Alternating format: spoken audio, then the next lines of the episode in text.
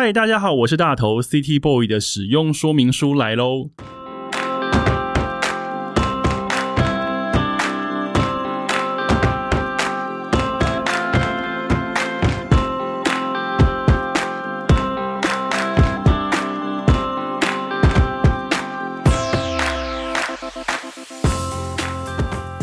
我是大头，欢迎收听 City Boy 的使用说明书。这是一个从 City Boy 角度出发的生活风格节目。每一集我都会邀请一组来宾，和我从各种主题里面找到增进生活情调的方法。不管你是 City Boy 或是 City Girl，都欢迎你一起加入。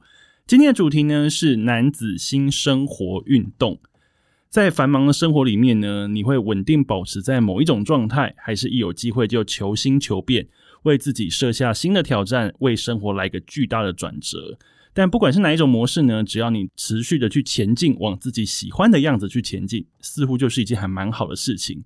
今天来到节目的这位来宾呢，他唱的、写的，常常是呢可以抚慰大家忙乱的日常，而这些歌呢，也是很多人心灵的陪伴。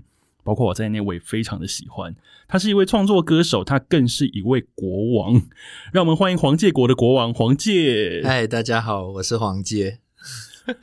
国王好，国王万岁！是是是，没事没事没事。OK OK，对啊。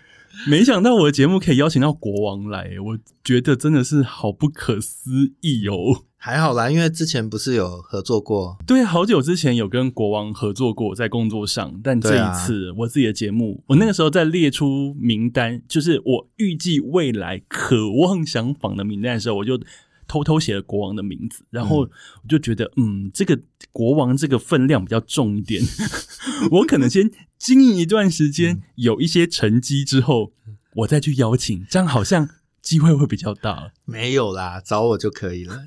因为因为之前跟你工作那那一年吧，对不对？对，也没有聊过天，没有真的聊天，都是问你说：“哎，这个怎么弄？现在怎么没声音？”全部都是技术上的问题。对啊，那终于 对，终于可以聊天了。那那你是哪里人啊？要访问我吗？我没有访问你们，好奇而已。我是高雄冈山人哦，是是是，对，就是南部人这样子。那你有觉得台北的东西好吃吗？台北东西，我来台北其实还蛮多年的。我大学的时候就上台北念世新，所以那个时候在景美都吃景美夜市。嗯，那现在已经住十几年了，我觉得还行，还行。但很多人喜欢说台北是美食沙漠，但。有时候的确会有一点点沙漠，比方说我去吃我最喜欢的那个锅烧意面的时候，哦，大家都说这个，然后我就真的很常想说，奇怪，为什么台北我吃了十几年，很少遇到真的好吃的？嗯，但每次回南部，不管是比方说回冈山，然后或者去高雄、去台南吃锅烧意面，都觉得说。这些东西在这些地方那个味道比较正确，因为因为我有一些南部的朋友都有提到锅烧意面这个关键字，是不是？然后我前一阵子第一次吃，而且我还 Google 就是台北最最厉害的锅烧意面。那我吃的时候想说啊，这个就是很好吃的东西吗？因为不是我的口味，但是我那个因为同行的另外一个朋友也是南部人，然后他有说这个也算是 OK 而已，就是跟台南的、高雄的差很多这样。然后没想到锅烧意面的面条吃起来是 哪一种感觉？跟你没吃过吗？我没有吃过。什么？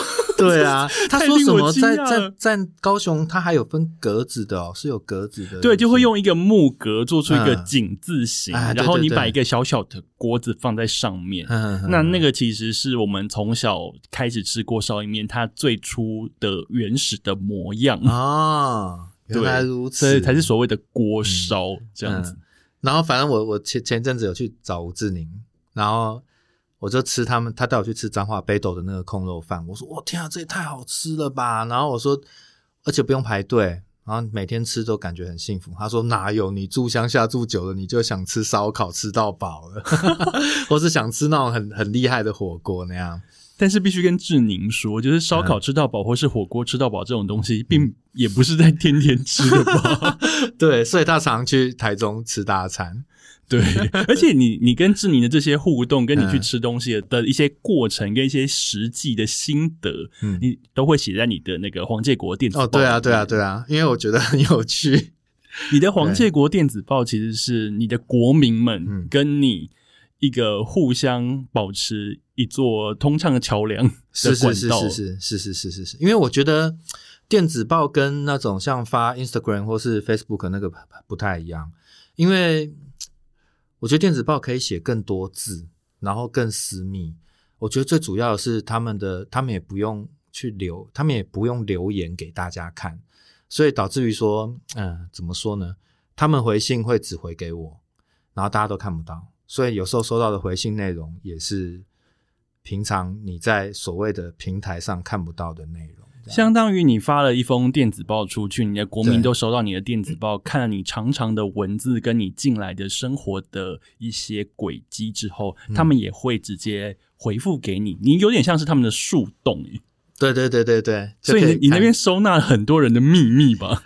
对啊，他大部分都是负面情绪，就是跟我诉苦关于他们生活的一些事情啊，那样子。那我就觉得蛮好的，我觉得这样子的沟通是我比较喜欢的。所以你喜欢这种不那么 open、不那么公开，但是又可以保有一些互动。嗯，其实我也是黄建国电子报的成员，收报成员，而且听说我的那个编号非常的前面。还有喂啊，谢谢你，我之前有听那个风和日丽的员工告诉我说，大人你的你的编号很前面这，样，所以我一直直对这件事情引以为傲。虽然不知道到底有多前面，但是既然既然官方这样说了，我就相信了。嗯我觉得每次收到电子报的时候，我都不会当下看，你知道为什么吗？因为我知道一定非常有内容，嗯我都会等到那种夜深人静的时候，再把它点开，哦细细的读。是是是是是，我我懂那个感觉，因为我的信通常都是那种两三千字起跳的，的确是 可以睡前看，然后有时候都写，其实都写一些很生活的事情，然后写一些自己做的奇怪的梦那样。像我前阵子做一个梦，本来要写在信里，我这就在这里先跟你分享一下。哦耶！反正我梦我梦到那个中秋节，因为我很爱烤肉，那我就在梦里我就打电话给很多朋友要约烤肉这样子，然后他们都说他们没空，每个人都有他们的正当理由。然后那天中秋节晚上，我就自己到我家地下地下停车场，就发现我那些说没空的朋友全部都在我家地下停车场烤肉，所以你被排挤了。对我被排挤了。然后我走过去，凯特发现我，凯特就是我经纪人，然后还对我尴尬的笑这样。凯特也在那一群人里面。对，给我尴尬的笑，然后说了一个 surprise，然后那个演技就像六人行里面那种等级，就是你一看就知道根本就不是 surprise，他们是躲起来烤肉，然后我就觉得很悲伤，然后你就醒了嘛，我就醒了，悲伤的醒来，悲伤的醒了，好好悲伤的梦哦。然后醒来打给他，打给凯特也没接，这样，唉，所以现实中，现实中，凯特他可能跟他你的那群朋友们，可能在某个聚会里面，是是是是是。他，就说：“啊，黄姐打来，我们不要接，不要接。不。要接不要接，他要找烤肉了，”其实收到电子报里面，嗯。我觉得的确是在生活很日常的这些事情很好看呢、因为老实讲，因为你不是一个很常在社群曝光的人，嗯包括你的 FB 或者是嗯 IG 等等，对，你的发文次数跟即便是发现实动态的次数也不会到这么多。嗯所以其实对于国民来说，你就是有个神秘、哦，神秘嗯感，是，你做出了水瓶座的神秘感，哎呦，那就好，所以变成说，嗯。呃，你每个月的一则电子报，你写了这么多字，我觉得大家会好好的想要看一下你过去在这一封电子报跟上一封电子报之间，嗯你发生了什么事情，哦，原来会有这种感觉哈，就补足这一段对你的好奇跟空白。哦，所以你写的每一件事情，不管是你去玩、去嗯见朋友、去吃东西，还是去海边挖那个鹅啊，你是生态之旅。对 挖鹅啊，那个我超喜欢你在。在电子报里面写说，因为他有一次黄介他去是去哪里啊？我去那个，哎呀，怎么突然想不起来？彰化有一个地方挖鹅啊，是是王宫吗？我好像是，好像是对不对？就是那个，就是那地方就是去挖鹅啊的。然后我以为是，反正他就一个 一个阿伯过来骑骑那个挖鹅啊的车，然后问我要不要参加生态之旅。然后我就心里想说说啊，应该载我，然后他会到处介绍，最后到一个博物馆里面跟我说啊这些历史，就没有他直接坐着那那那台车到一个沙地，然后他就放我下来，我就在那边挖了三个小时的鹅啊。你知道当时我在电子报里面嗯看到这个故事的时候，我整个乐歪。你知道那个电子报我大概读了三次，是 挖鹅啊，因为我觉得把挖鹅啊说成生态之旅，然后你一个人去，你又自己在那边挖，然后挖了之后，你又跟隔壁的家庭有了一些聊天跟互动。对对对，我觉得整个事情超荒唐，但是被你写起来，就好像比方说陈玉勋的电影嗯，那种魔幻感，嗯，这种东西。其实我觉得你不公开写出来是对的，因为那变成说是黄介国的国民，嗯。大家私藏的一个故事，嗯就只有在王国里面流传。嗯，而且我觉得写写信很自在，就是你里面你不会担心跟人家吵架，因为你在 Facebook 发那种东西，你就呃任何东西都有可能会跟人家吵起来，即便你觉得就是一个即便我很无害的东西，对，即便我不吵，我的国民也会帮我跟人家吵起来。如果那个人很很不 OK 的话，对啊，所以我觉得写信算是比较自在，然后而且比较有趣，嗯。而且写信这个事情，你其实持续很久了、我嗯。刚刚看到最新一期的那个电子报，其实已经到六十几期了，对对对。所以这样子相当于你已经持续大概五六年的时对，间，五年一六年开始的，对。真的好久。对啊。但是这个也是我应应该说，你身为一个歌手，宣传这件事情，他的他会有一点点那个工作感，就是工作的感觉。但是我觉得写黄结果是完全脱离那个状态的，就是我我是一个人，我在跟你做一个，就是真的像笔友这样子。然后只是我觉得我比较幸运，就是写出去就是有上万人可以收到我的信。什么有上万人是哦，对，现在现在是一万多人那样，哎、超多的，而且其实蛮多的。而且黄建国不是你想加入就可以加入哦，大家。我必须要告诉大家这件事情有多珍贵，因为国王呢会三不五时敞开他的大门，说现在呢我们就可以欢迎你订阅，就是你要提交你的 email 才有办法。是是是，就是一年大概两次吧，就可能有有有时候是活动前，然后有时候就是到到了觉得哎可以开放一下，相当于就是国王绕境，有没有？对对对对对，大概是那种感觉，就是王国的大门就会敞开，对大家一定要把握那个时间，挤进那个黄界国寨门。像你刚刚说，你收到信也不会马上看，就像我写信出去，我可能会过个两三天才会找一个我觉得想看信的时间来看大家的回信那样子。那通常这样子收进一一大堆回信的时候，你有没有觉得很开心？诶，觉得很有趣，开心倒是普通，但是会觉得看人家的东西很有趣。然后有的有的面临那种什么家庭工作很大的问题，这样，那他也其实不是问我怎么办，他只是想要说而已。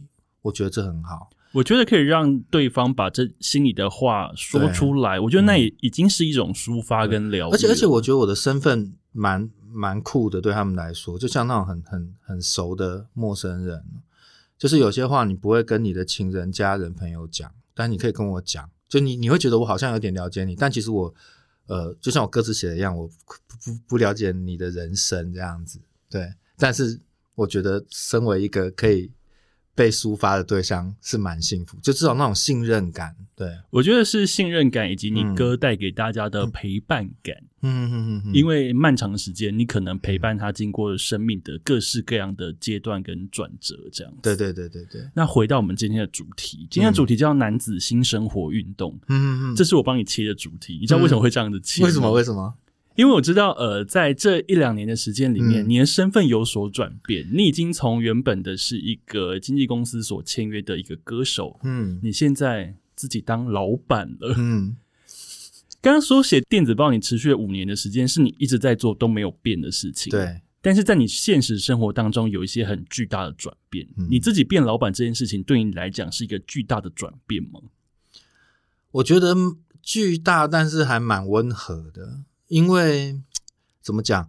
呃，我以前啊，因为我身边有很多老板，就是那种 像像小戴啊，女孩与机器人的小戴，然后还有像吴志宁，后来也自己当老板，就我常常都会跟他们说：“哇，你们老板啊好好屌哦！”然后他们就说：“哦。”这这个只是一个名名字而已，然后自己当老板才发现，真的只是一个名字而已，就觉得一点都没有觉得自己升级了。这样，那刚开始的时候觉得很会会比较紧张，比较焦虑，因为其实有公司还是蛮好的，就是他会帮你安排你的未来规划，然后提供一些资源这样子。但是你自己做的话，就变成说你自己要想要干嘛。那我觉得第一步最难的就是。就是我去年办的演唱会，黄界国民大会，就是要开那个演唱会，第一次开会的时候，我坐在那边，然后却发现我好像还没有准备好要当一个老板，就是你觉得还没有准备好的感觉是怎么对没办法做是什么东西让你有这样子的感觉我？没办法做决定。比如说那一次第一次开会是主视觉的会，然后我没有办法决定说这个好还是那个好，然后我都要一直问你觉得嘞？你觉得嘞？就问凯特啊，然后问设计师说你觉得你觉得嘞？然后但是后来那一次开完会，其实我很沮丧。我还记得我结束以后，我还打给前老板查尔斯聊天，我说：“哎、怎么会这样啊？当老板怎么会？”就 我就说，我在我在跟他分说啊，怎么好沮丧，怎么会这样？然后他就跟我说：“你想干嘛就干嘛，其实真的没差。”然后后来我也是开始渐渐练习，就是做决定这样，因为我总是会想比较多，就是你做做了这个决定，你会去想不好的不好的那那一面，然后后来就练习个几次，就发现，哎，其实做决定根本就没什么，因为真的不会死啊，就这样子。因为你你刚刚提到，就是说你为了演唱会在决定视觉的时候，可能会有点不知该如何是好。其实我后来有点像是自己做老板的感觉，嗯因为我原本在出版社有出书，但是我近几年我就是走自己的募资出版、独立出版的路线。嗯，那边我一个人是老板，我是总编，我是行销企划，嗯，然后我又是作者，嗯然后我要自己去跟美术设计沟通。对对对，类似那种。所以一开始也是想说，我也会问他说：“那诶，那你觉得这样子好不好？”可是有时候是美术设计他自己已经提了四款嘞，就是我要挑一个嘛。嗯，那如果我特别喜欢这一个，我可能可以告诉他说：“诶，那我觉得好像还可以微调在哪边。比方说，我选 A 款，那 A 款我希望怎么调？”嗯一开始我也有点手足无措，想说：“呃，那这个该这么做吗？”可是后来我的确是也是转个念头，就是诶，嗯这个书是我的书啊，所以我想要怎么样我就怎么样。所以我后来就跟他讲说，借我出第一本书的时候，我就跟美术设计讲说，那我要做两个版本，我两个嗯颜色我要不一样。所以我后来开始做这件事情的时候，我就慢慢的找回我的感觉。嗯，因为以前在出版社，我可能自己在当行销企划或是当呃编辑的时候，我都要帮别人想。嗯，但这一次反过来帮自己想的时候，我觉得哎，好像更加的得心应手。嗯嗯嗯，这样，而且自己当老板以后，会回头看，呃，以前当歌手的时候的一些行为，会觉得自己以前很难搞，有时候很难搞这样子。但是当老板就懂了，为为什么当时会会是这样这样子。所以你有理解之前嗯，所以我变成一个更好的人了。当了老板以后，所以这也是你的新生活运动啊，就对啊，我觉得这个真的是差蛮多的哎。对啊，然后我有时候前前几天才在怀念说以前有公司的日子，就是那种安全感，或是不是那种很孤孤独的感觉，这样子。像像我现在虽然也是跟跟凯特，凯特以前也是跟我一起工作十几年的伙伴。但尽管如此，你知道自己是老板，你还是会有一种很很特别的孤独感，因为你要对自己负责任，公司不会罩你这样。对啊，以前如果你在经纪公司的话，嗯的确是你可能每一年他们会告诉你说，黄姐，我觉得我们今年要做什么？对对对比方说今年我们要一定要开演唱会，嗯然后一定可能一定要发一张专辑，嗯然后我们会帮你接什么样子的活动，嗯这样就是。你有点像是被安排好，当然他们他们会跟你讨论，但是他们会帮你指引一条还蛮确定的道路吧。嗯嗯嗯嗯但现在自己当老板之后，比方说你去年开始当老板，那嗯你现在进到二零二一年，你现在想好你今年的规划了吗？我今年规划就是要把专辑做出来。现在现哦在、耶现在是应该应该说之前一直都卡着没做，是因为觉得主主要是那创作的问题，就是写完就自己又没有到很满意这样子，然后都一直在脑子里想而已。然后最近就觉得不管满不满意，先把它做出来，这样，然后又比较进入那个状态里。我觉得这个也算是当老板的一个进步吧，就是你要做决定，不管你满不满意，你要做一个决定。我记得我当时在跟你合作的时候，嗯 你说你要做的是嘻哈专辑，这一次还嘻哈吗？这次可能会会有个一两首吧，就是里面会放这个嘻哈的东西，因为嘻哈这个东西对我来说是又爱又怕，因为我毕竟不是不是做这个出来的，但是我又很喜欢这个乐风这样子，所以还是会尝试着用在能力范围里做出我可以敢给人家听的东西。好期待潮感的黄介，哦，对，我会尽量让它很潮。那你会你会背那个霹雳腰包吗？我不会背霹雳腰包，还是要荧光绿？荧光绿，荧光绿可以想一下。对啊，所以今年二零二一，对黄介老板要为自己出专辑，对要为自己出专辑，是那种十首歌的吗？不是五首歌的 EP 吧？不是不是不是不是不是？天哪，哪！好期待哦！对，啊，我尽力啦。但是我我在想，因为嗯，前我坦白说，我前阵子可能过去两年吧，对民谣这个东西已经有一点疲乏了，就是会觉得说啊，没有什么不知道要做什么。但是这最近又对他重燃那个重燃那个爱意，这种如果在唱片企划上，他一定会写说这一张黄介最贴近自己，哦，最贴近自己这样子。重回初心，而且一定会叫做黄介同名专辑。这个其实我觉得，我觉得跟我最近前阵子听到那个袁惟仁，他有一张专辑都是写给别人的歌，但是那一张里面都是他的 demo，那我就会，我就听的时候就觉得哇，这还是很好听诶，就是一把木吉他的东西还是很好听这样子，然后就稍微感觉到说不可以忘本吗？忘本，然后而且主要是我对民谣这个东西还是很很比较有自信吧，然后而且我也很喜欢我也非常喜欢，我嗯。本身就是民谣控。我第一次，我这边要告白一下嗯国王，我第一次听你的歌是在宜兰的小草地音乐节，哦，在那个大溪国小。大西国小。然后我记得那个时候好像是我当兵的休假，零零七年对不对？对，嗯。好像是我当兵的休假，然后我就跟我朋友大学同学一个女生，我们一起就买了火车票，买了演唱会票，然后就从台北一路这样坐、嗯。坐火车一路晃到大溪。嗯，我还记得那一趟那一趟还蛮累的，因为我记得你们好像跟海洋音乐季重叠，得哦，所以那个火车啊，几乎从台北一路就是拥挤的沙丁鱼的状态，嗯。一路站到大溪，一一路到大家从芙蓉下车之后，我们才就是比较空档有位置可以坐，嗯。然后到大溪之后，其实那个时候我根本就也不认识你。嗯但那个时候在现场，我就听到你唱歌，你唱那个绿色的日子啊。啊，对，你知道那个那首歌对于正在当兵的我来说，完全就是一个，就是啊，那就是我的心理写照。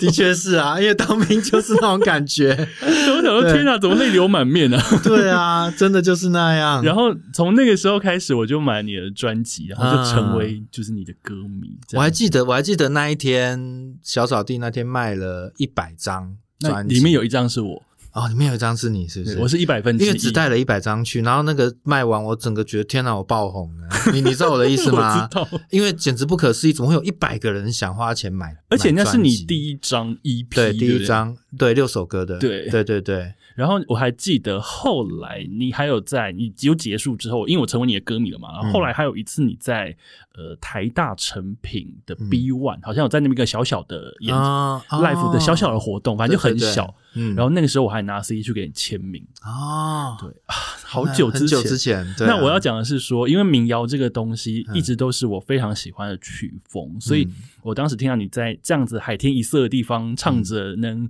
感动我的歌，哦我觉得那个频率整个是接上的、欸。哎呦，好哎，好哎幸福呦哦！，想不到十几年后，我们一起坐在录音室里面，你来上我 podcast 是是是，是是，那一次小草地我印象深刻，因为我其实三四天前就去了，然后应该是四天前吧，我跟阿基和吴志宁三个人要，就是那那一次的小草地有小朋友的，有一个有一个桥段是小朋友的音乐演出，我记得。对，然后我教的是两个小女生吹直笛，然后阿基负责教教节奏组吧，然后吴志颖是教吉他跟弹 keyboard 这样子。然后那一次反正跟他们相处了四天，然后看他们表演的时候，哦，我那个眼泪就一直流，就是没有想到会这么感动诶，就是看着小朋友他们那么紧张在台上，然后的演出，你就会觉得哇，不我很很难形容，真的超级感动。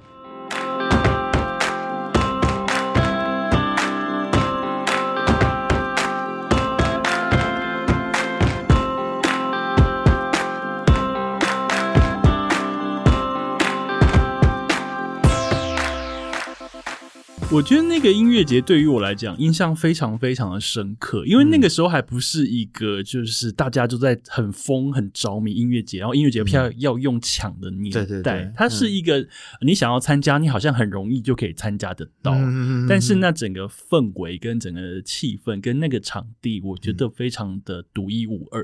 对啊，而且以前的那种阴底感很重，你知道对意思？对对对对就其实没有，根本没什么人知道小草地，对，然后也没有 Facebook，也没有就是没有那一种网络宣传，对但是大家就知道有要去小草，知道的人就会知道，而且你明明不知道都台上的人是谁，但你就哎是会在那边听他的歌，然后就觉得说，哎、这好好听哦，那我来买下他的专辑，这样嗯子的那样子，我觉得还蛮纯粹的，因为我觉得那个跟民谣带给我的感受非常的像。嗯，所以刚刚听说听到你就是想要回归初心的，就是嗯。对于木吉他、对于民谣这些事情嗯。再推出作品，我觉得我非常非常的期待。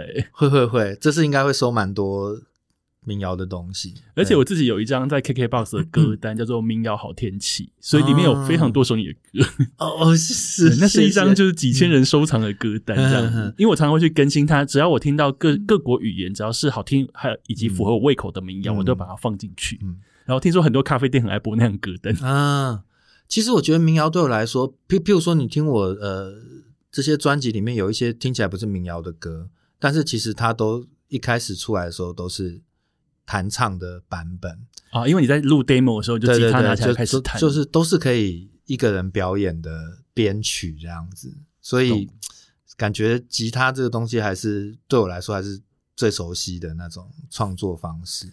熟悉的黄界最对味，好不好？哎呦，好，我知道了。对。那另外，因为刚刚讲到男子新生活运动，嗯嗯嗯。你这一段时间你做的事情还有一个，我觉得非常酷，嗯，就是黄妈妈，她可以说是哦皇太后，王建国的皇太后，嗯。她被誉为是一个行走的料理百科。嗯。然后你最近有跟她做一些活动，而且我觉得这个活动超酷诶，嗯。妈妈去教料理课，然后你去当助理，对对对对对，其实其实我一直因为黄妈妈也老了，然后我一直想要把她的一些我喜欢吃的菜学起来，然后再加上我会觉得她感觉她其实是很想要跟跟大家一起玩的，然后刚好就有人找，然后就去开那个课了。然后在那过程中，我也是跟他一起，就是跟大家一起学做菜，然后也会看到妈妈的另外一面，就是她工作的时候，哦，那个话真的比我还多，真的超？级多这样子。那我都在旁边负责洗碗，然后就东擦一句西擦一句这样。你一开始是怎么说服妈妈做这件事情的？啊，我其实我跟他讲的时候，他其实有一点抗拒，就是他会觉得啊，就是不想要出去抛头露面那样。然后我就跟他说：“你去啊，我在旁边，我会跟你一起上课，然后我可以顺便学这样。”然后他就犹豫了一下，就好了，很勉强答应。这一去，他是开心的跟什么一样，嗯，你知道我的意思吗？我知道他其实很开心，而且大家都很喜欢他。嗯，然后那有一种感觉，就是因为我从小吃到大，所以我都我觉得东西好吃，但是不会有那种哇，怎么那么厉害什么的。但是你看到那些学员就是吃到的那个表情，就觉得哦，原来我妈的东西那么好吃哦，就真的有也会有那种很奇怪的。黄妈妈做的辣椒是不是有在那个魏如萱的啊、店里面对，之前跟之前跟娃娃合作过，就是你知道我们要去的时候其实是买不到的。他说那个缺货，对啊，就一上就没了。哦，炒那辣椒酱其实超累的，所以幕后也是非常艰辛我的很艰辛，制作，都在家里做，然后我要帮我妈一起炒那样子。所以大家买到黄妈妈的辣椒酱，其实有有有有有国王的手艺在里面，没。错，对啊，因为我们家吃很辣，所以那个辣椒酱就喜欢吃辣的人就会很喜欢。那你在跟妈妈合作的过程当中，你说我看到妈妈一些你你平常不会看到一面，是大概是哪些哪些状态？霸气外露啊，霸气外露，因为他以前在那个在远流，在出版界对，在出版界这种主管阶级的，然后也是跟反正他交交跟他交手就是那种那种叫得出名字的就大作家。大作家，或者是一些什么陈松勇，你知道我意思吗？吴祥辉就这种，哇。就是叫得出名字的大名字的人，对，所以他其实，在工作的时候，我都记得我小时候跟他就是都会觉得他很严肃，然后很很热爱工作，很有责任感那样。然后这一次在上课的时候，就有看到又看到他的那一面，但是他当然变教菜就很温柔，因为他就很喜欢这件事情。嗯，动。那另外，那你在旁边当助理，嗯我们刚刚讲男子性生活运动，你自己有学到一些什么料理？我自己觉得我目前很强的，哦很强哦，我我的强就是我我自己炒完我吃，我觉得在外面也没有那么好吃的东西，什么虾仁炒蛋、番茄炒蛋、东坡肉，然后东坡肉感觉很那个秋老菜耶，好厉害对哦！，但是东坡肉其实比想象中的简单，就是它是一个流程，你只要遵守 遵守我妈说的那些事情，做出来就会是好吃的。遵守太后的规矩，对对对，但是像那种炒的，就是我觉得比较难，炒蛋那些就是要要练习一下。比如说火候或对啊，我觉得嗯那个真的是要练呢。对，反而东坡肉我觉得比较简单一点。所以现在，比方说，如果我朋友要来你家，比方说嗯志宁一一家要来你家，就说：“嗯哎，黄姐，我们想要来你们家吃饭，嗯你有信心做一桌吗有信心做一桌，可能四盘番茄炒蛋，？” 什么？可以啦，可以做一桌。对啊，炒青菜我也还算蛮厉害的。嗯，所以啊，所以这也是你最近才学到的一些技能吗。学了一年多了。嗯，哎，我觉得其实还蛮厉害的诶。对啊。嗯如果家里有一个超级厉害的人跟着学，呃，我记得我当兵的时候，因为我。嗯。呃，我当兵的兵种是比较小的单位，所以那个单位里面并没有所谓的伙伙房房兵，没有，嗯，所以变我们得轮班嗯。去煮，对，轮班哦。所以是比方说，呃，单位里面有十个人，十个人就要轮流去煮这样嗯子。那那个时候我其实完全不会煮饭，那我知道我要煮饭的时候，我还在家里就是跟我妈妈学，嗯，就比方说啊，连从学呃煮白米饭开始，嗯，要怎么煮饭，你不觉得那个？饭平常大家去买或是在吃，你就觉得饭本来就应该长那样，可是你要从米开始去洗、去按电锅的时候，就会非常的紧张。突然不知道要怎么做这样。，对，然后因为呃，我们的那个大队是他会给你菜单，嗯可是他只会给品相。比方说今天晚上是咖喱鸡，嗯你就会收到萝卜、洋葱、马铃薯还有鸡肉。嗯，Let's all 就这样嗯，你要想办法把那个东西变成咖喱鸡。他没有一本书教你要做什么。哇，难怪我吃到的都这么。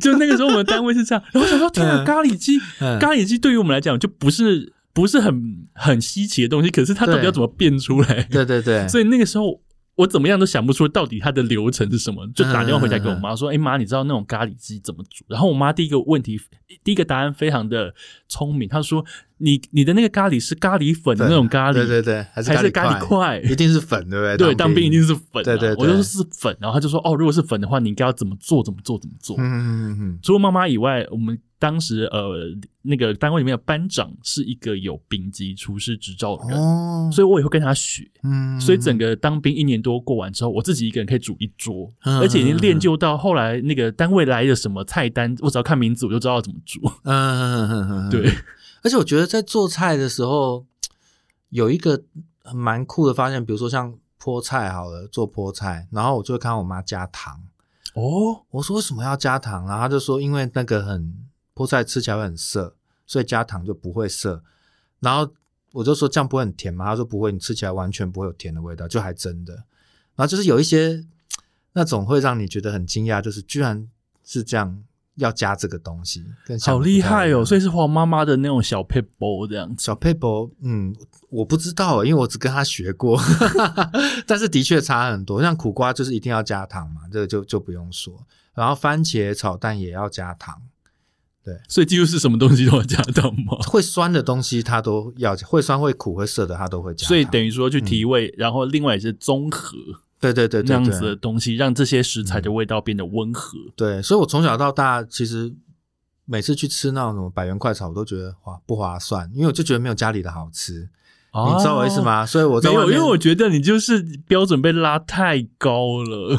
对，因为花钱然后吃那个，我觉得没有家里好吃的东西，我就会觉得啊，所以我都吃炸鸡跟汉堡，因为我妈不会做那个东西给我吃，就是如果要吃，就是吃家里没有的，对披萨这种东西，花钱比较值得。对对对，而且吃起来觉得很很爽。嗯 有趣，哎、期待你之后厨艺更加进步，说不定有机会变成说你可以宴请国民，用那种邀请制的，比方说、哦，国王办人那一桌这，种，哎呀，很酷哎！是棒想要企划叫国王的餐桌。国王的餐桌，哎，可以哦。然后你就你就列了，比方说八道菜加嗯甜点这样子，嗯然后嗯比方说之后办活动可以邀请，就你煮这样。嘿，好像可以耶，好！棒哦！哎，那我要在其中里其中好，我知道，没问题。我们内定一下，这样就不用给你气话费了。真自己当老板有没有？天哪！都很懂。你看自己当老板，那个马上知道要省预算。是 是是，那另外，其实之前在电子报里面看过，因为你、嗯你的电子报，其实我每一期都非常认真在看。你有，嗯其实你有提到，就是说你你写了一句，就是说无法解决那个一直搞不太清楚接下来要去哪的心情。嗯，现在已经知道要去哪了吗没？有，我觉得这一生大概都是这样吧。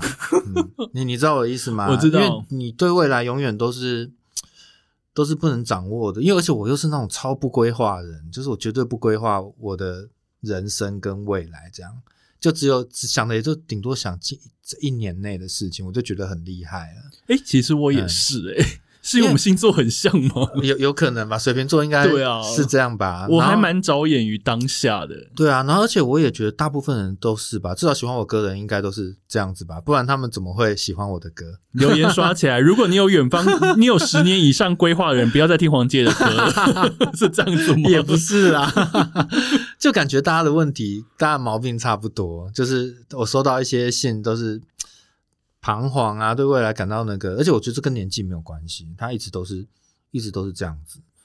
对啊，是可能十五六岁的会有他们对未来的彷徨，然后刚出社会的三四十岁的都会有。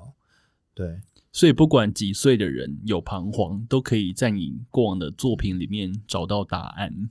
都找不到答案，找不到，因为你也没有答案。对，因为我也没有答案，但是可能会让你比较好受吧。那我觉得 我觉得那个比较好受，那个比较好受的来源来自于啊，原来有人跟我一样，我觉得是这种感觉。你也或你你会发现，其实不是只有自己彷徨，别人也彷徨，对对对对，所以你会觉得说，哦，原来其实大家都是这样子的。对，其实大家都是这样，没什么，嗯，这种互相取暖的感觉，我觉得很好诶、很好啊。很符合你暖男的形象。哎呦，好哎，那就好。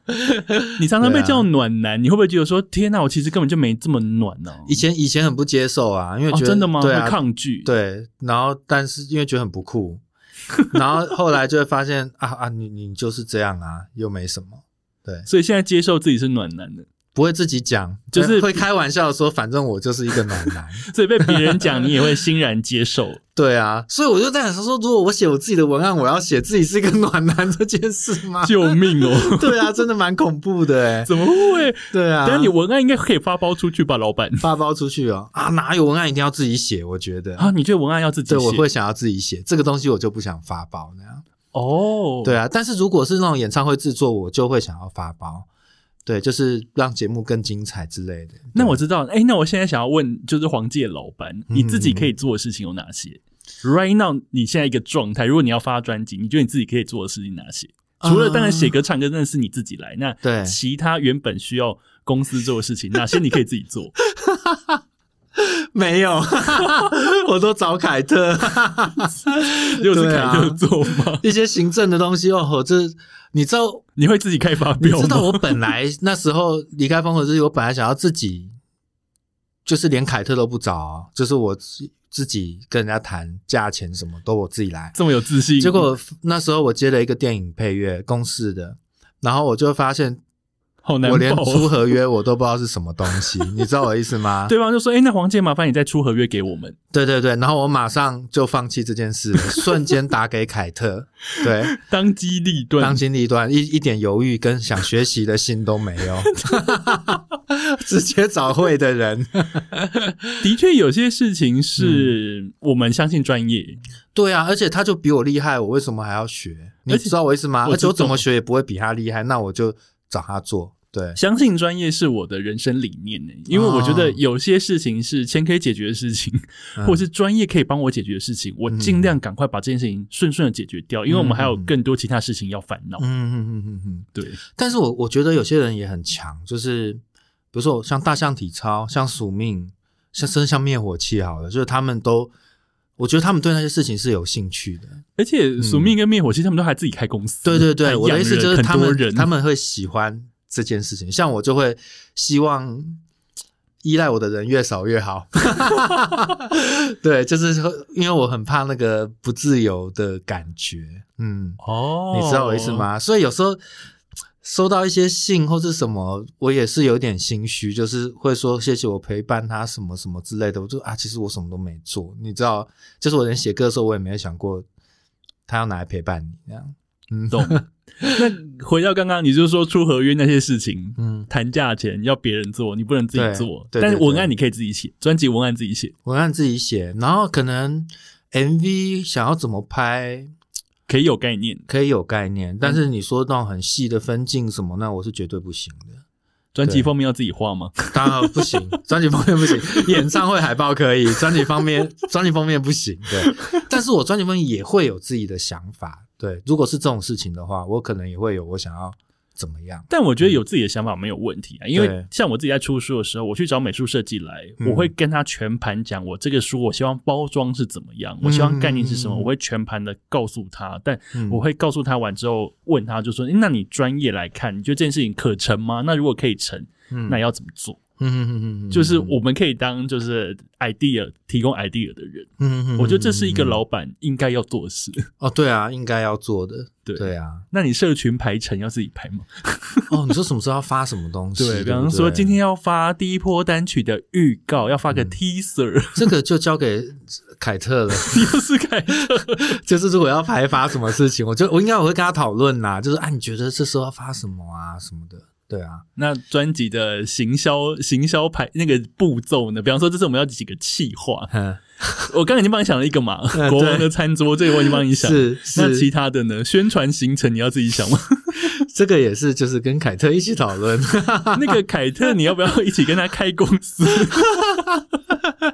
我跟你讲，我我我有时候会觉得，这个人生中认识一些人是还蛮幸运的。对啊，嗯，凯特可能去上辈子可能灭了你的村庄了，有有可能、哦、这个这这辈子要来好好帮你的忙。对啊，而且你知道老朋友哦，这个找他就都不会不好意思，因为其实我是一个很会不好，会很容易不好意思的人啊，真的、哦，真的。嗯然后像找凯特都不会，就是有什么问题我就都找他这样。但我只能说，水瓶座真的相信朋友，而且嗯只要是那种交往很久的朋友，就是那种紧密的羁绊感会很重。对啊，因为因为其实我看你访纲里面有有一个提到说，为什么没有想过要加入新的公司这样？，对，因为就不想要再。不是 不想要再啦，就我这样讲好像前公司很不好。我的意思是说，不想要再去熟悉一个一个体系。呃，因为新公司可能有新的体系、新的人、新的规划、新的方向，嗯。那那个磨合感对于创作歌手来讲，可能是一种耗损嘛。对啊，而且我刚前面也讲说，我我其实没有很好搞，嗯，算好搞，但也不到非常好搞的人，对，所以我也很很觉得啊，算了，既然自己自己知道自己是什么样的人，那就自己自己做这样子，嗯了解，嗯，期待黄老板接下来的作为。现在接下来，我只要看你的社群有发文啊，或者你要做什么企划，我就会开始 想象你在幕后，我觉得尽量不要想那么多，或者说想象凯特到底忙多久，知道吗？而且其实一在做的自己做的过程，就会用一套用一些以前风和日丽的经验，就是然后也都会懂，才懂了说啊，难怪那时候他要我干嘛，然后那时候难怪要做做一个什么样的视觉。所以会对过去的自己感到拍谁？不会啦，会觉得自己真的都没在想，真的以前都没在想啊，对，然后都都是让公司安排，对啊，期待你这张专辑跟你的老板身份，嗯可以为你的男子新生活运动带来一些一番新气象。好的，我会我会那个呃很认真做的，好，我们第一单元呢到这边，我们第二单元呢休息一下，马上回来。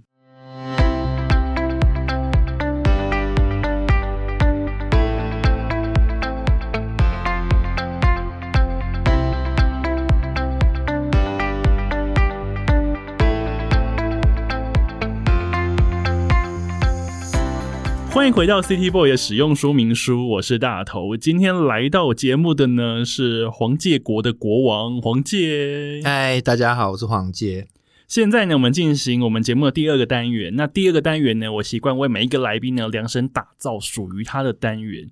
今天的单元呢叫做“当一个国王”，嗯因为呢，我觉得黄界国的国王听起来很威风，所以我今天要跟国王聊一下你对于你国家的愿景。我的愿景哦，我就是希望大家都可以很有同理心啊。所以同理心是当你国民的必要条件。对啊，不必要必要条件，因为你有同理心，什么事情都不会让你看到什么事情都不会让你觉得很很愤怒，然后你可以去理解，呃，跟你不一样的人。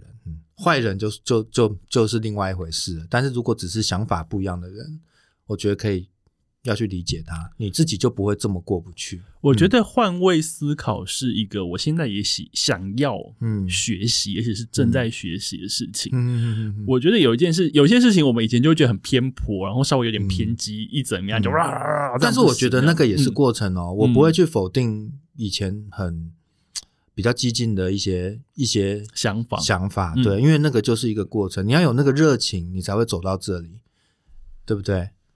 懂。嗯，对，你要有很好，对啊，所以要当黄界国的国民，嗯。第一个。就是要有同理心，有同理心，哎、这很棒、因为我都一直一直希望他们，因为其实他们的确也做得很好，我我认为他们就就是这样子的人，对，然后他们都听得进去，这样，嗯。那在这个国家里面，除了一些善良风俗嗯不能就违背以外，你会想要追加什么特殊的法律或规定不要不要不要管别人，然后就是呃想干嘛就干嘛，但是也不要影响别人那样。就是不要造成别人的困扰。对，像像我我讲一下呃，比如说像看到一些新闻啊，什么罗志祥的啊，然后还有最近福原爱的，嗯，嗯然后我嗯就会觉得说，因为很多人会对这个事情真的感到很愤怒。而且有时候在新闻嗯讨论区看那些留言，就想说，那个人他的事情到底干你什么对事？，他有危害到你吗？你当八卦看一看，觉得有趣，OK。可是你如果要那么生气，我会觉得很奇怪，因为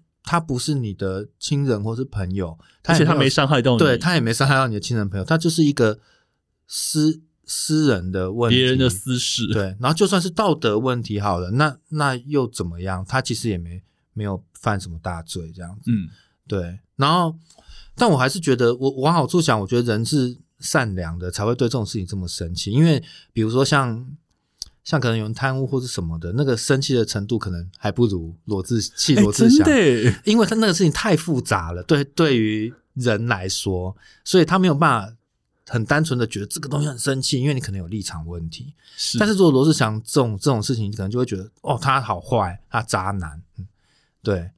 但是因为我喜欢你讲的哦，对啊，因为跟我我的道德观可能比较薄弱一点，对啊，我就是那种思想开放，但是但是行为保守的那种人。就是今天如果走在路上有一个人只穿内裤或是没有穿衣服这样走，我也不会觉得他怎么了，你懂我意思吗？懂。对所以黄界国国民第二件事情就是不要去管其他人，对管好你自己，对自由自在。诶对对对对对那另外一件事情，除了这个以外，你觉得你的国家里面要有什么设施是必须的？一定要有 life house 吗？哦，设施哦，一定要有烤肉架啊，对，你是烤肉架，烤肉架是必必要的，然后国民必备烤肉架。，对，蚊帐。因为你知道我，我之前之前大概哦四五年前就一直在 Google 说买一座岛要多少钱，哦，真的，你真的有去对查？对，然后就查到居然只有一百多万台币就买到的岛，哎，是哪里的岛？在巴尔干半岛附近。有点远。没有，主要是那边有够危险的，所以难难难怪那个那个岛那么便宜这样。呃，我以前看过一本书，就是在菲律宾那边有一个岛叫做卡尔哈干，不晓得你知不知道然后嗯那边那边就是那座小岛是一个日本人啊买下来的我知道。嗯然后他在上面开了民宿，但是他也没有把岛民赶走，他就跟岛嗯一一两百个岛民一起在那个岛上生活。嗯嗯嗯嗯然后那一本书叫做《我买了一个岛啊，我知道，我》，知道。然后我那个时候看到这本书时候，想说哦，买一个岛，而且我记得他那个时候说好像差不多才一千万日币，哦就大概也是三四三四百万，哎，比在台北买房子便宜，真的，你有一座岛哎、是一座岛，没在跟你开玩笑的，推荐给你。连隔音都不用做了。所以呃，一定要有烤肉架。嗯对对对，为什么一定要有蚊帐啊？你很怕蚊子吗？岛上蚊子超多的，因为其实我很着迷那个《原始生活二十一天》，嗯嗯嗯，然后我就会很向往自己也来一下。可是光是看他们第一天被蚊子叮成那样，我就受不了了。所以你要去孤岛的必备用品是蚊帐。对对对，然后而且我一直很憧憬那种无政府的状态，你知道我的意思吗？就是无无政府主义这个事情。就是大家自己就是自己的王。对，因为我认为那个会会是一个很完美的状态。但是我后来看了一个纪录片，叫什么《琼斯镇》，美国那个那个，啊啊啊啊啊！然后我就会发现，哇，其实可能不是我想的那样、欸，琼斯镇是最后大家都自杀大家喝喝那个水自杀，嗯然后我就会发现，哇，其实好像无政府也不一定会往善的那里去发展。有时候他会走歪了。对对对而且走偏的就是就是一个很很巨大的扯偏。对，非常扯的事情。在我看那纪录片的时候，我就觉得哇，跟我想的不一样。但是他一开始想的好像又跟我有一点像，但最后总会变成这样，因为也有分好的国王跟坏的国王。是没错。但是也有好的国民跟坏的国民啊，对啦，不对对啦。对啊所以刚刚设施还有什么？你希望你希望岛上有什么建设吗？游乐园要吗？游乐园哦，你自己是这种路线吗？还是有在卖吉他的地方？我还好、欸，一定要每每个地方都有在卖吉他，我觉得可以有 live house，对，那可以有直笛教室吗？也可以有直笛教室啊，对，但烤肉架是其实是最重要的。所以可能会养成你们你们国家就是一个国民美食，就是烤肉。，对对对，然后还可以种田这样，嗯你想要种什么？种米吧，米，因为我其实很爱吃饭，哦，对啊，嗯先种。米再说。所以你们家你们国家主食就是米啊、米地饭瓜啊，然后玉米啊，嗯，好。感觉这些比较容易饱。那 对，另外你会提供给他们什么样子的福利？福利哦，他们的他们可以享有什么样子的？能加入王国就是一个福利了吧？不是吗？哇！天啊，这句好拽哦！我可能让你来就已经是福利。对啊，被筛选过的人呢？听起来好像很很危险。如果让我管理一个岛的话，我觉得好像很容易就是会发生内乱，独裁的状态。嗯，所以 不会有就是说哦，我保证你，比方说从小到大，你嗯无时无刻都可以，就是可以免费学音乐。啊，可以免费学音乐，那，要免费配乐器给他们吗？免费配乐器一定要自己做啊。哦，好浪漫哦，自己做吉他，自己做鼓那样。对对对，那种感觉。哎、嗯这样很浪漫诶。对，就是一个很很回到原始的那个。我最近看了一本书叫《人类大历史》哦，然后里面有一段好冲击哦。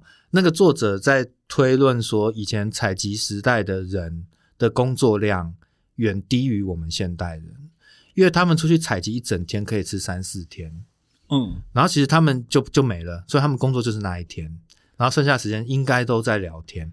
他说，人类开始变得工作量越来越大，是进入农业社会，就是你开始种了过量的米，可以囤积变成资本以后，人才会开始工作变很多。人心也变得复杂。对对对，以前是采集多少，你吃完再再再采集，吃完再采集。对，天呐，这样对比我们现在真的是太过积极，因为因为现在的工作其实根本是无限的，你如果想要的话，你可以一天工作十四、十六个小时都是可以的。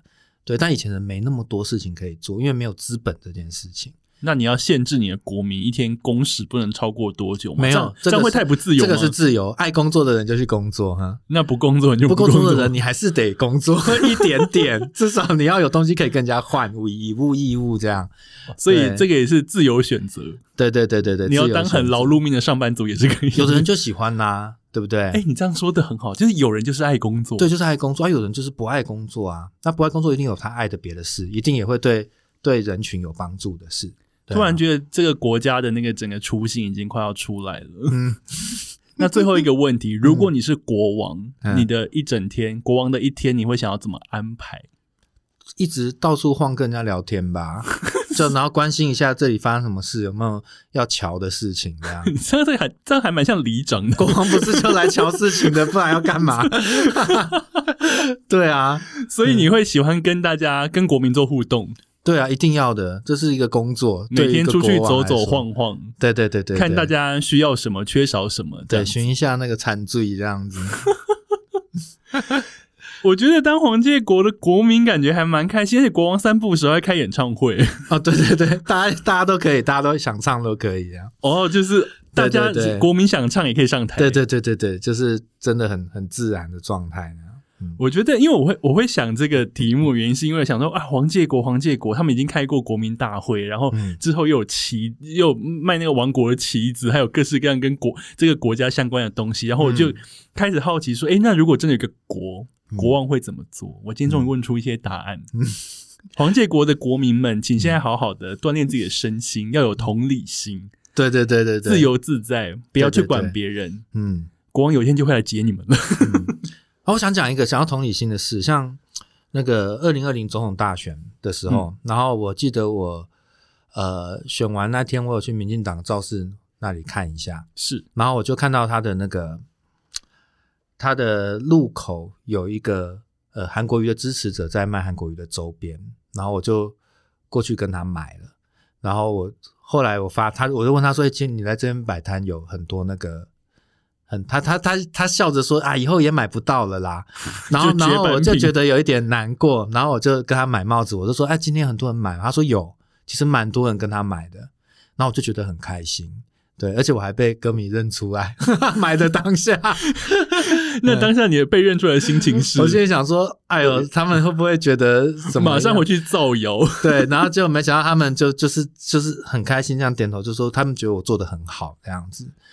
嗯，因为我觉得，尤其在选举的时候最危险，就是你会有那种对立的的想法，而且不要说跟陌生人，很多人在家庭里面就会有这种、对家人的对对立场就会不一样。对对对，我觉得那是一个很危险的想法，因为你现在回头看，韩国瑜也不是什么很邪恶的人，我我我我是这么觉得啦，嗯。就是他就是有他的价值观，他的成长背景，然后导致于他他现在的价值观可能跟我不一样，对，但是你说他是那种那种超级大坏蛋大坏蛋，我我也没有办法这样嗯说他，对，所以我觉得最难过的就是，如果台湾可以可以，就如果台湾都是一直这样对立对吵，我觉得这样子没有用，而且因为。我觉得，呃，台湾常常选举，因为台湾很常选举，对对对，所以我会有时候我也会觉得这件事情好烦哦，就是对为什么大概每两三年就要来一次这种嗯撕裂型的 对啊，而且选选举的时候，他为了要你的票，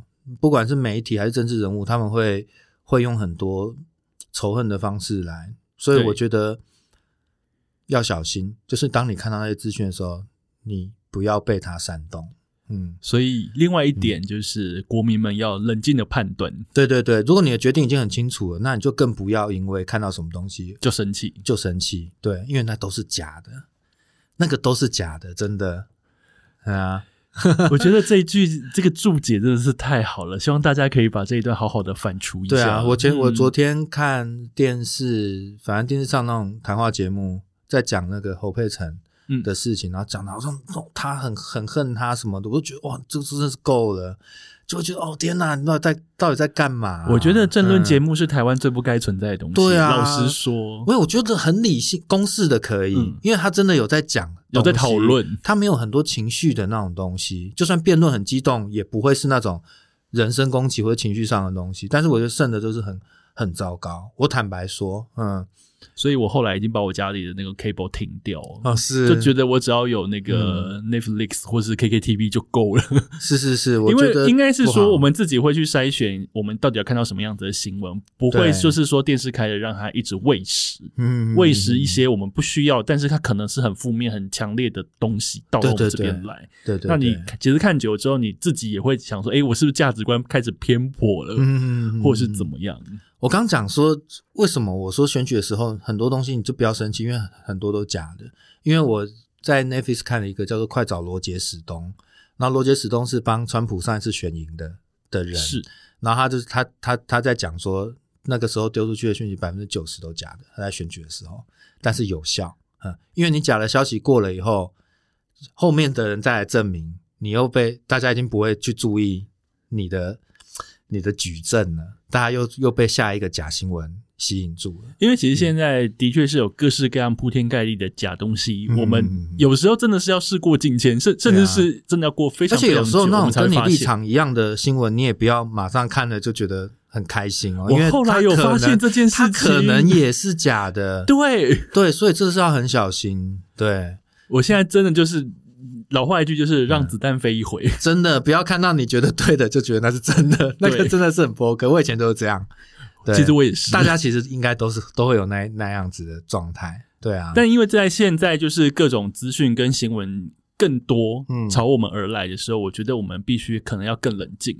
对对对对对，然后更更多的去查证这个消息是不是真的，更多停停看听这样子。对，然后就算那个人说这个是假的，你也要去想那个人讲的是不是对的。我觉得这样很累，没错，但至少你不要被当笨蛋的使用，你知道我意思吗？至少你做了，如果你关心这件事情的话，对对对，嗯，谢谢黄界国王的开始，嗯我觉得非常的重要，因为跟我想法非常的像。对啊，而且这个过程里你会让自己变得比较 peace，就不会那么不开心。嗯，接下来我们就从这件事情开始，也是把它纳进我们的新生活运动里面，是是，各式各样。哇，今天讨论了非常多新生活运动、欸，诶，对啊，这个就因为你讲到黄介国的核心理念，因为这几年我觉得最最重要就是同理心啦，嗯那个东西真的太重要了。而且你嗯过往其实在，不管是在你的电子报，或者是说在你的那个社群的发文里面，你其实都有一直不断在提这件事情。